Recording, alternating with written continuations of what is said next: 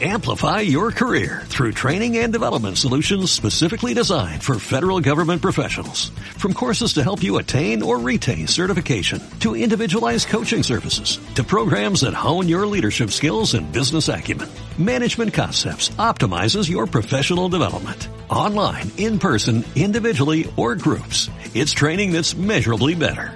Learn more at managementconcepts.com. That's managementconcepts.com.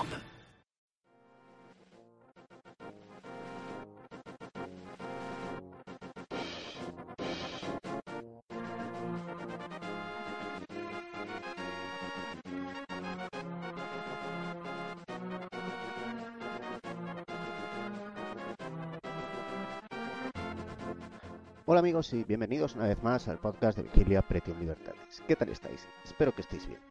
En esta ocasión tenía pensado hablar de, del problema de los nativos, de los aborígenes, de los indígenas, el problema que plantean, pero en lugar de eso eh, voy a hablar de la PSOE, que bueno, viene a ser un tema parecido, ¿no? Con cierta conexión.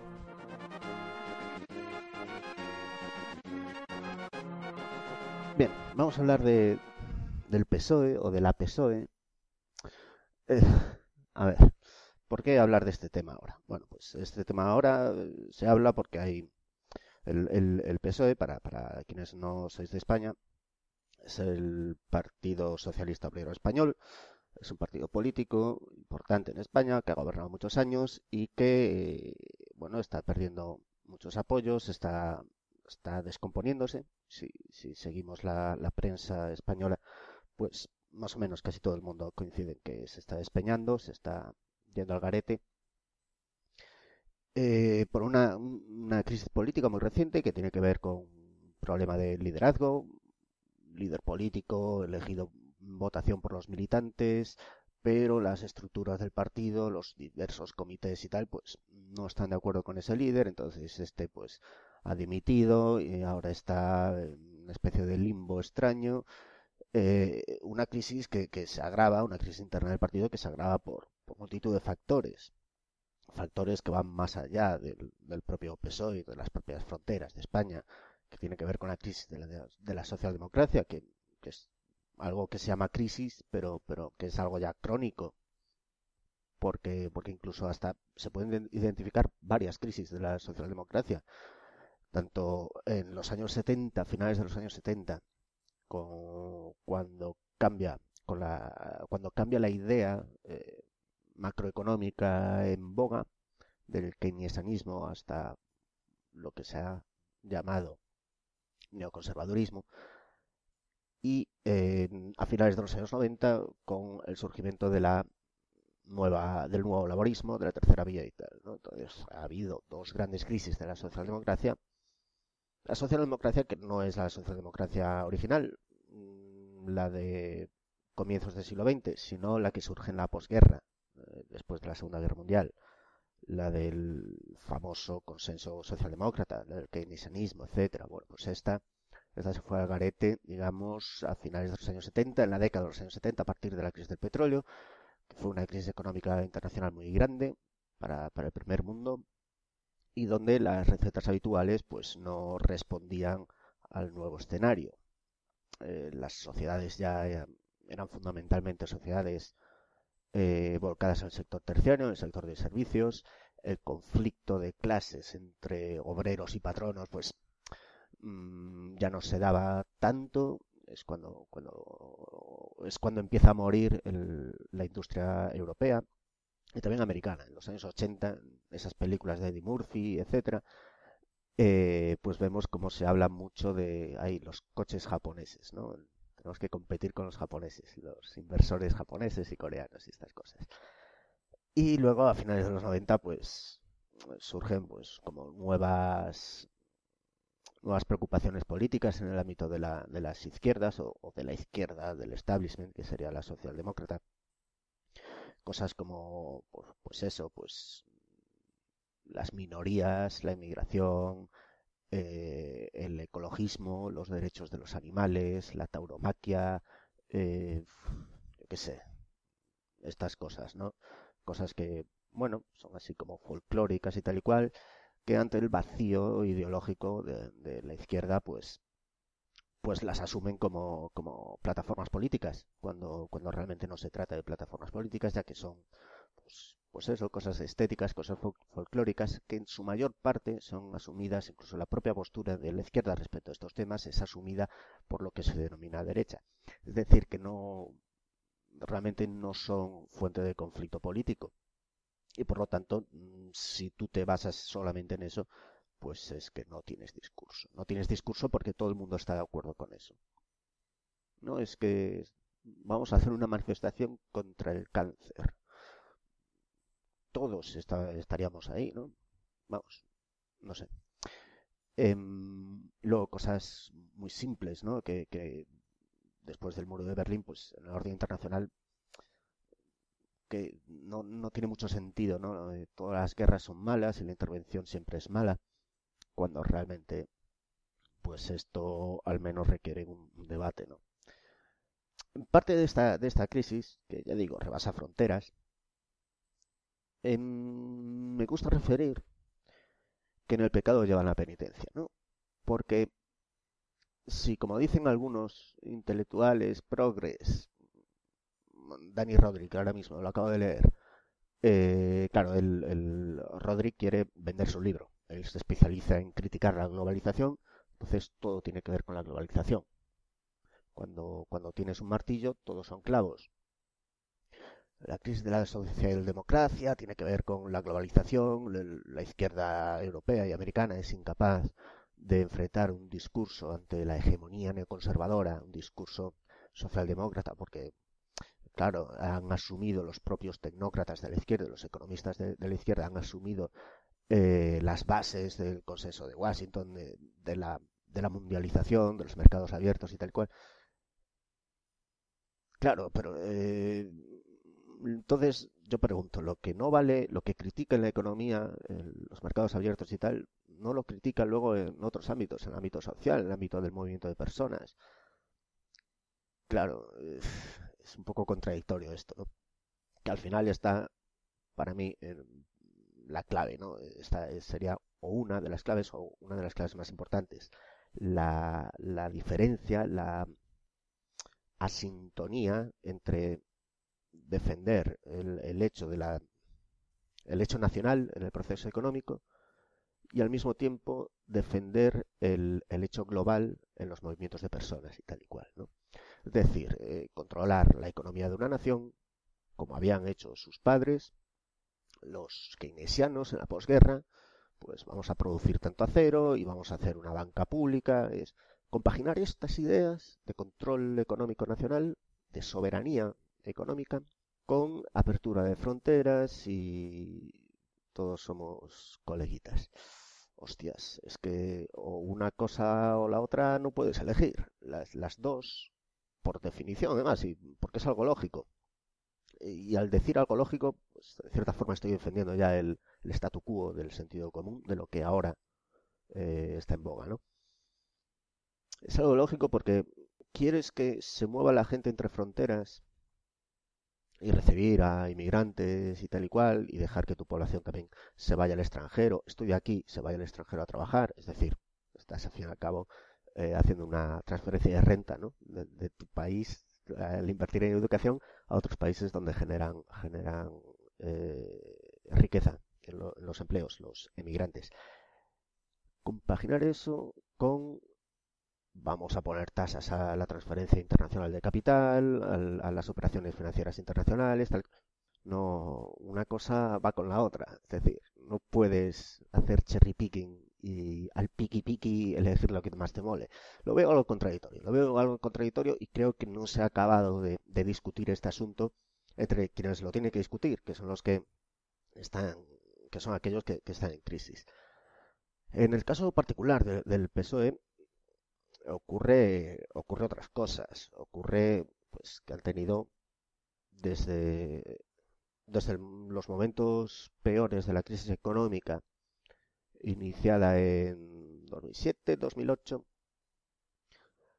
pues han tenido derrotas electorales muy importantes que se deben pues, a diversas causas internas del propio país y a, los tiempos y a, las velocidades que lleva el propio país. Pero, eh, por ejemplo, mucho voto de castigo, mm, cómo está hecho la ley electoral en España, pues se beneficia mucho los partidos que tienen presencia en todas partes y se perjudican aquellos que tienen presencia muy fuerte en algunas partes, que es algo que le ha pasado al PSOE en contraposición al PP en, elecciones de hace, de hace algunos años. Bueno, en, esta temporada política, de hecho, en los últimos cinco, cinco años por ahí. Y luego, pues, el, el auge de los populismos, pues también le ha pasado factura electoral la factura electoral no significa solamente perder representatividad y, perder mm, presencia en los medios, que todo eso resta al final, resta de forma multiplicativa, sino también algo tan prosaico como perder dinero de subvenciones públicas. En España se subvencionan a los partidos públicos, a los partidos políticos, perdón, y, y se subvencionan en función de los resultados electorales y del número de votos y tal y cual hostias, es que, es que si te vota la mitad de gente que te votaba hace cuatro años, mm, tienes un problema ya eh, económico en el propio partido, ¿no? Cosa que hace a su vez mm, que pueda ofrecer peores salidas, peores carreras a, mm, a, gente preparada o gente, gente que estaría dispuesta a contribuir al partido, pues con discurso, con trabajo, etcétera entonces, pues va perdiendo cuadros, va perdiendo recursos, todo esto suma o resta, mejor dicho, de forma multiplicativa. Entonces, es una, espiral descendente. Como decía también, como apuntaba antes, el, surgimiento del populismo en, Europa en los últimos años y en Estados Unidos también se está viendo pues un auge de ideas mm, de grupos políticos o movimientos políticos, políticos o parapolíticos, que tienen más que ver a, mi juicio, con cuestiones estéticas que con cuestiones políticas, al fin y al cabo. Y, esto pues también ha, pasado factura, ¿no? Grupos anti-establishment, eh, grupos extremistas y tal y cual. Y bueno, pues hay una parte de la población que se siente interpelada por, mensajes muy fáciles y por, por estas cosas, ¿no? Esto, esto tenemos para largo, ¿no? Un debate para largo porque porque bueno, también tiene muchas similitudes con historia del pasado y estas cosas. Pero hay otros factores más, otros factores más que explican de alguna forma la, crisis del, PSOE. Eh, factores que tienen que ver con, la propia arquitectura del, partido, ¿no? Por lo, por lo que he leído, porque, vamos, yo no tengo ni idea, pero voy picoteando de aquí y de allá de cosas que leo. El Partido Socialista, pues, eh, ha caído en, una moda, una moda que en parte se debe al populismo, de eh, la, bobada esta, la tontería esta, que hay que ser tonto, pero hay que ser tonto tonto, de hay democracia participativa y, y un militante un voto y ha quebrado la forma tradicional que tenía el partido de, bueno, la forma tradicional que le llevó al gobierno durante lustros, eh, pues la ha quebrado por esta moda nueva de ser participativos y tal y cual, y los militantes hay que escucharlos y tal cual. Han organizado primarias para elegir a su líder, pero es que esto, esto suena muy bien en botellones de hippies, pero, pero luego es que tiene sus contrapartidas. Y yo creo que estas contrapartidas no las han digerido muy bien. A la vista están los resultados. Si el director del partido es elegido por los militantes una votación democrática, todo lo que quieras y tal cual, pero los cargos intermedios, la jerarquía del partido, los órganos de dirección, a su vez no están mm, elegidos por los militantes o no están controlados por ese líder, que son sería poner mucho poder en ese líder. Por lo tanto, yo creo que en lugar de votar a un secretario general o director del partido, se debería votar, pues, incluso listas a puestos de la dirección, lo que en el PSOE es el Comité Federal. Pero bueno, no se hace así. Se hace, pues, por mm, bandas partidarias, por círculos de amistades, por poder territorial, por resultados electorales. Entonces, el, el, el líder del partido, pues poco líder, tiene el apoyo de la militancia, pero no de las estructuras internas, intermedias del partido, de la dirección de las estructuras intermedias. Y esto hace que haya un choque, haya un choque y una incomunicación. Hay otro tema, otro tema además que no, que no he visto que se comentara. la cuestión generacional. El PSOE empieza a tener problemas de liderazgo en el momento en que el fundador del partido, Felipe González, eh, deja la, política de primera línea. Deja la política de primera línea, entonces pues empieza a haber empiezan a haber congresos donde se van eligiendo a sustituto, a un nuevo secretario general, etcétera. ¿Qué pasa? Que eligen a uno, pierde mucho las elecciones, muy fuerte pierde Almunia las elecciones, 125 escaños, eh, se va, dimite, un resultado muy malo, un resultado extraordinariamente malo. Y, ¿Y qué ocurre? Pues que hay pues, un congreso y se elige un nuevo secretario general. A este nuevo secretario general, a Borrell, pues eh, las propias estructuras del partido pues la acaban forzando la dimisión, entonces vuelven a llamar a Almunia, que, que creo que vuelve a perder, o no sé si en la primera ronda no había perdido, en la segunda da igual. Hay un cambio ahí de secretarios generales o directores del partido. Eh, muy rápido, secretarios generales que duran muy poco tiempo en el carro, y hasta que llega un candidato así, un poco llega un poco culebreando entre otras alternativas, entre, entre lucha de poder de varias familias políticas dentro del partido, llega un candidato, gana las elecciones, mm, bueno, de cierta forma extraña, y eh, bueno, se consolida una vez que gana las elecciones, presidente del gobierno, se consolida el liderazgo y, las cosas se calman. Las cosas se calman, vuelve a ganar las elecciones, eh, luego deja el país hecho unos zorros y tiene que, tiene que echarse a un lado, y ahí, pues bueno, pues un nuevo secretario general, saca unos resultados más o menos malos, pero aguanta el tipo. Eh, y finalmente, a su vez, dimite, Rubalcaba, y, y entonces es cuando se convocan primarias. Ahora ya estamos en la época esta, en los últimos cinco años, de moda de ser hiperdemocráticos y toda esta, esta tontería, y son los militantes los que eligen al secretario general. Es decir, es que desde que Felipe González se va, tienen un problema que no han, resuelto. Han gobernado, mira, en los últimos 20 años han gobernado 8. Creo que 8, ¿no? 2004 al 2011. 7. Han gobernado 7 años, en los últimos 20 años. Y, y a su vez, lo, el poder territorial que tienen diversas provincias, eh, ciudades y tal, pues también ha caído, ha caído muchísimo. Entonces, es como si, de alguna forma, el PSOE no acaba de dar el cambio, el, salto generacional. El PP tampoco, pero el PP tampoco en su, en su cúpula. Y el PP es un partido eh, que yo creo que no de, que el, el, líder realmente no manda tanto como puede mandar el líder en el PSOE.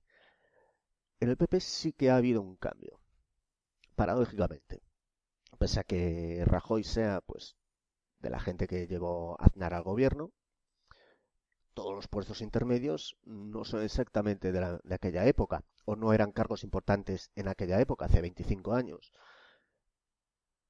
En el PSOE siguen estando los mismos de hace 25 años en esos cargos intermedios. Y creo que esta falta de cambio de relevo que nos ha dado les ha pasado factura. Pero hay más cosas, hay más cosas, hay más cosas que no entran en el análisis político habitual. Pero aquí pueden entrar porque al fin y al cabo aquí no se hace análisis político. Eh, eh, un problema de lo rancio que es el PSOE. Yo veo la palabra PSOE, el acrónimo PSOE, las siglas, y, me, entra la bajona.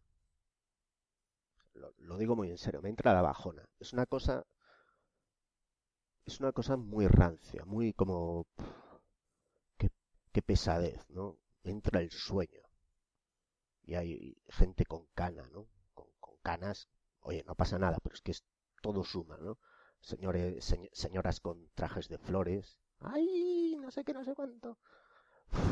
Entra una bajona, una bajona impresionante, ¿no? La casa del pueblo. Las sedes del partido, casas del pueblo.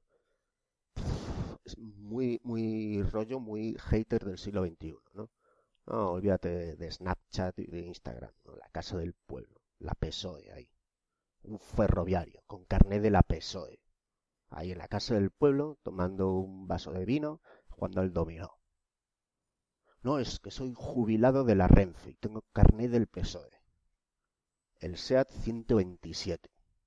Alaska y los Pegamoides. Somos modernos. Erais, erais modernos. No hay nada como envejecer mal. Y el PSOE ha envejecido muy mal. El tema este, ¿cómo, cómo gobierna el PSOE? En, no exactamente en aldeas ni ciudades grandes, sino en pueblos grandes, ciudades pequeñas. ¿no? Torre la Vega, Molinos, Dos Hermanas. Vamos a hacer aquí una urbanización. Soy del PSOE y se me permite todo. Así durante décadas. Es que coño, es que es que ya una diputación provincial de, la PSOE. Es que es súper rancio, no sé. Eh, esta es una idea que tiene que ver mucho que ver con la estética, pero la estética influye de forma fundamental en la política. Y, es difícil de, explicar entre los políticos. Es como una separación, es como cuando dos imanes eh, con la misma con la misma polaridad se juntan, pues que se repelen, ¿no? El PSOE es que provoca rechazo estético. La gente del PSOE cae mal físicamente. Y, se produce una cosa muy interesante a mi juicio, que es que alguien dentro del PSOE en algún momento se da cuenta de esto. Se da cuenta de esto, entonces intentan ser modernos. Y la cagan más. No hay nada peor que ser rancio y tratar de disimularlo con una modernidad impostada si odias el siglo XXI, joder, tengo un poco de, orgullo, de dignidad. Lleva la cabeza alta y di que odias el siglo XXI, que odias Internet, que odias... Mira, porque por ejemplo, en el PP, que son, que son rancios también, lo llevan mejor. Lo llevan mejor porque no engañan a nadie. Son menos hipócritas, en, el sentido, en este sentido, en el sentido de no esconder la estética tú ves a Mariano Rajoy, Mariano Rajoy es un tipo muy soso, pero en su, en su sociedad no engaña a nadie. Mariano Rajoy es un tipo que lo llevas a un experto publicitario y, dices al, publicista, mira, pues eh, tiene que, este señor tiene que aparecer en el anuncio y vender esta lata de melocotones. El publicitario se pega un tiro, porque Rajoy no puede vender melocotones. Compren estos melocotones. No, no, no, eh, te entran ganas de llorar, se lo ves. Pero es que Rajoy lo sabe, el PP lo sabe, y no tratan de engañar a nadie. Sin embargo, coges a un diputado provincial del PSOE, con lo rancio que es. No, yo es que yo tengo muchos amigos gays. Diputado provincial del PSOE. Yo es que corría delante de los grises que igual el pavo tiene 40 años, que vas a correr en pañales, ni siquiera en pañales. Entonces, claro, yo creo que esto, esto lo lleva muy mal. No hay un cambio estético, hay un cambio generacional, hay muchos cambios que, debería hacer el PSOE y que no hace. Sobre todo el, cambio fundamental de qué es lo que defiende. Porque al fin y al cabo, ¿cuál es el motivo que tiene alguien que no es jubilado de la Renfe para votar al PSOE? ¿Cuál? Que me lo expliquen. No, es que defendemos los derechos de las mujeres. Ah, ¿qué pasa? ¿El resto de partidos no lo hacen? Es que hay que ser idiota. No, es que, yo qué sé, defendemos, eh, protestamos contra los pinchos que tienen las vallas de la frontera. Eh, como el 80% de la gente, ya hay partidos que dicen eso. Es decir, ¿en qué se diferencia?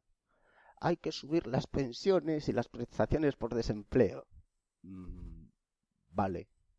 Sí, sí, todo el mundo está de acuerdo con eso. Si decir lo que todo el mundo quiere escuchar es lo más fácil del mundo. El problema está en cuando, hostias, Cuando, mira, mm, tienes que empezar a cortar.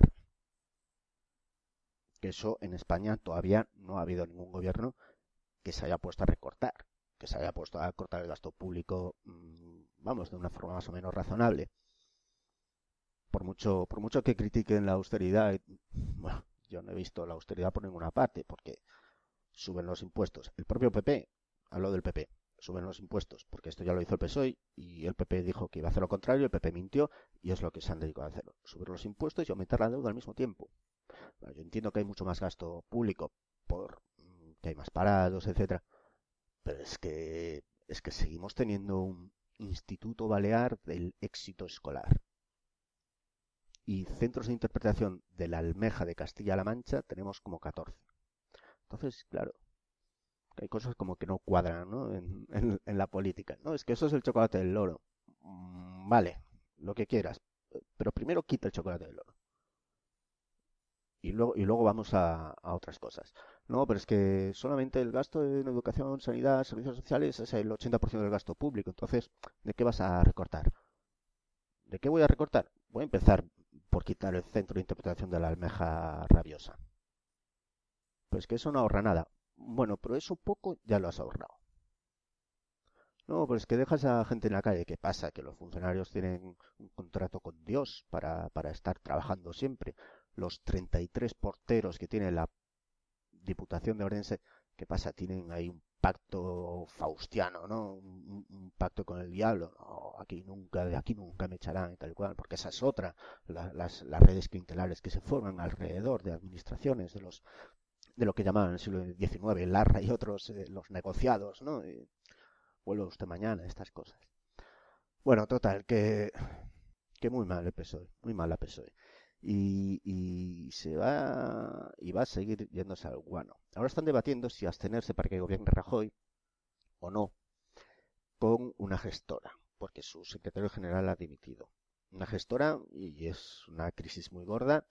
En Galicia, en la sucursal del PSOE en Galicia, el PSDG, el PSDG eh, lleva como seis meses y medio una gestora y a nadie le, importa nada. Decir, ¿qué más da? Bueno, ¿y qué más? Ah, sí, el, el gran debate ideológico que tiene la PSOE, ¿no? La PSOE de los ferroviarios. Eh, no, no nos ponemos, no nos podemos abstener con Rajoy porque no estamos de acuerdo con sus políticas, sus políticas que son exactamente las que haríais vosotros si estuvierais ahí, porque tampoco es que mm, el PP descubra el Mediterráneo, el PP no, no hace nada que no, en fin, las cosas que pueden hacer son bastante limitadas, porque hay una serie de compromisos, un pacto de estabilidad presupuestaria con las autoridades europeas que cumplir. O sea, no. Luego, claro, un partido puede tener unas prioridades diferentes a otro, ¿no? Entonces vamos a quitar de aquí, vamos a, a poner aquí, ¿no? Vale. Pero entre el PP y el PSOE realmente hay tantas diferencias. Yo no lo veo. Bueno, al PSOE parece importarle menos los pensionistas que al PP, curiosamente. Y esto no, me lo invento, esto, esto es eh, de encuestas. Esto es de encuestas Además, eh, encuestas bastante sorprendentes y de las que nunca se habla. De hecho, el PP tampoco habla de estas encuestas que en teoría les podrían beneficiar. Y es que los pensionistas de España, que actúan y votan como un lobby, un lobby de 7 millones de personas, pues en su mayoría mm, votan al PP. Hay, quien dice que esto se debe pues a cómo a cómo evoluciona nuestro cerebro a lo largo de la vida, eh, ya que el ser humano tiende a olvidar los malos recuerdos y a reforzar los buenos recuerdos, entonces según se va adquiriendo experiencia y se va envejeciendo una persona, pues como que recuerda que antes las cosas eran mejor, eh, cuando necesariamente no es, no es necesariamente verdad eso, de hecho suele ser mentira. Antes las cosas eran mejor y por lo tanto la gente mayor, los ancianos están menos inclinados a votar a aquellos partidos, a aquellas propuestas que propugnen cambios, eh, cuanto más radicales, mm, menos propensos son a apoyar esos cambios. Por lo tanto, el, PP, que un partido que defiende el statu quo, pues sería más proclive a tener el voto de los ancianos. Y luego también está el rollo que mientras ha gobernado el PP, en los últimos cinco años, bueno, cuatro años y un año extra, eh, el único grupo, la única cohorte demográfica de, España que no ha perdido poder adquisitivo debido a la crisis ha sido precisamente el tramo de pensionistas. Entonces, eh, todo tiene, todo, todo está enrevesado, todo tiene que ver con todo. Es que no nos podemos abstener eh, porque no estamos de acuerdo con las políticas de, Rajoy. Vale, bastante dudoso. Es que podemos pactar con otros partidos para formar un gobierno alternativo a Rajoy. Mm, no, simplemente no, no tienes a nadie con quien pactar. No, podemos llegar a acuerdos con el PNV, tal cual, vale. PNV que tiene seis diputados. No, no te llegan. No, con, con los chavistas, hostia, sí.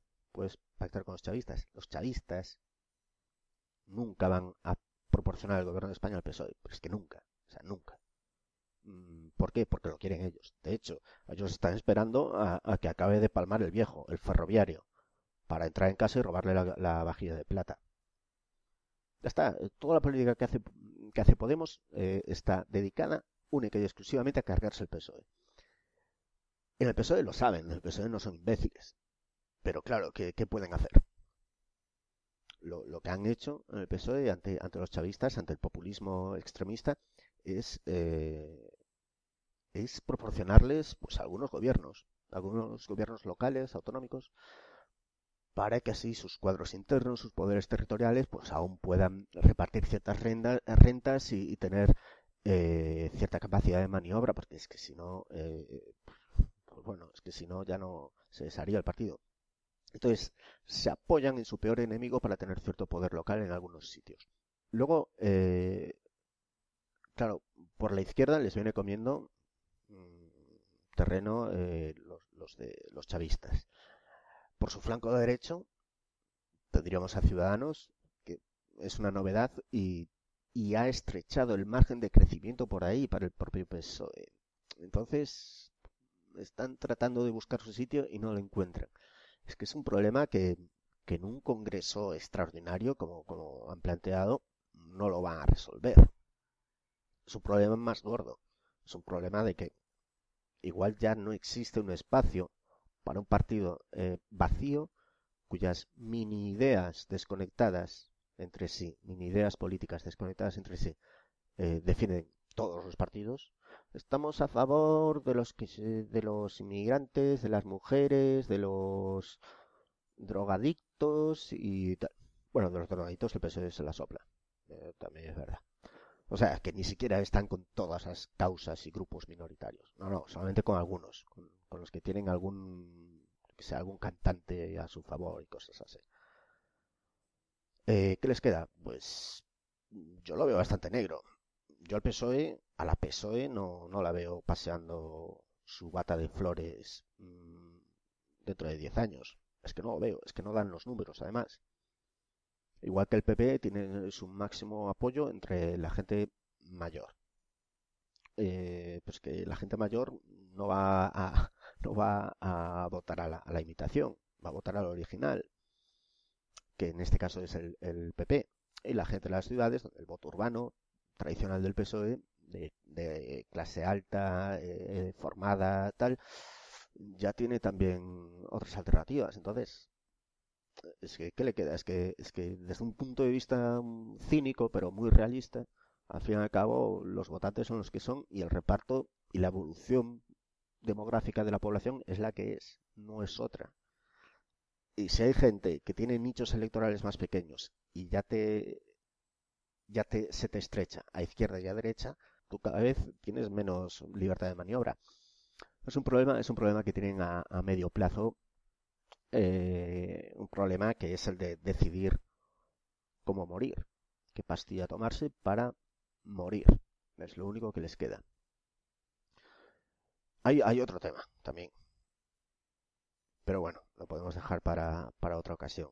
Tiene que ver con la con la inclinación que tiene el PSOE a, a tratar de quitarle importancia a las cosas básicas que garantizan la convivencia pacífica en el país. La cuestión territorial. Hostias, es que, es que los devaneos que hace el PSOE con nacionalistas, etcétera, que ya no son nacionalistas, ya están directamente por el golpe de Estado, es que, es que eh, vuelven al PSOE un partido en el que no se puede confiar. No, pero... No, pero leches. Tú no puedes estar en Barcelona diciendo que quieres hacer un referéndum que va contra la ley y en Madrid diciendo lo contrario. O no puedes estar todo el rato diciendo hay que escuchar a todo el mundo. Es que no hay que escuchar a todo el mundo. Es que esta cosa infantil que tiene el PSOE todavía, mm, yo no la acabo de entender. Claro que no hay que escuchar a todo el mundo. Porque hay una serie de normas y hay un proceso legal, legislativo que seguir. Y nunca hablan claramente de este tema, siempre se van al eufemismo, etcétera. Bueno, este, como este es un tema mm, no resuelto, un tema político, uno de los problemas políticos no resueltos de España desde, desde hace 100 años, tampoco me voy a meter aquí ahora. Dejo esto bastante corto, no os doy más la chapa, así que, bueno, me escucharéis en otra ocasión, si Dios quiere. Recordar que me podéis seguir en Twitter, leerme en crónicasdemundofeliz.com, seguidme en Facebook y suscribiros al podcast tanto en iVoox como en iTunes. Mm, venga, esto ha sido todo. Venga, ser, ser malos colegas, como decía el fenecido. Amplify your career through training and development solutions specifically designed for federal government professionals. From courses to help you attain or retain certification, to individualized coaching services, to programs that hone your leadership skills and business acumen, Management Concepts optimizes your professional development. Online, in person, individually, or groups. It's training that's measurably better. Learn more at managementconcepts.com. That's managementconcepts.com.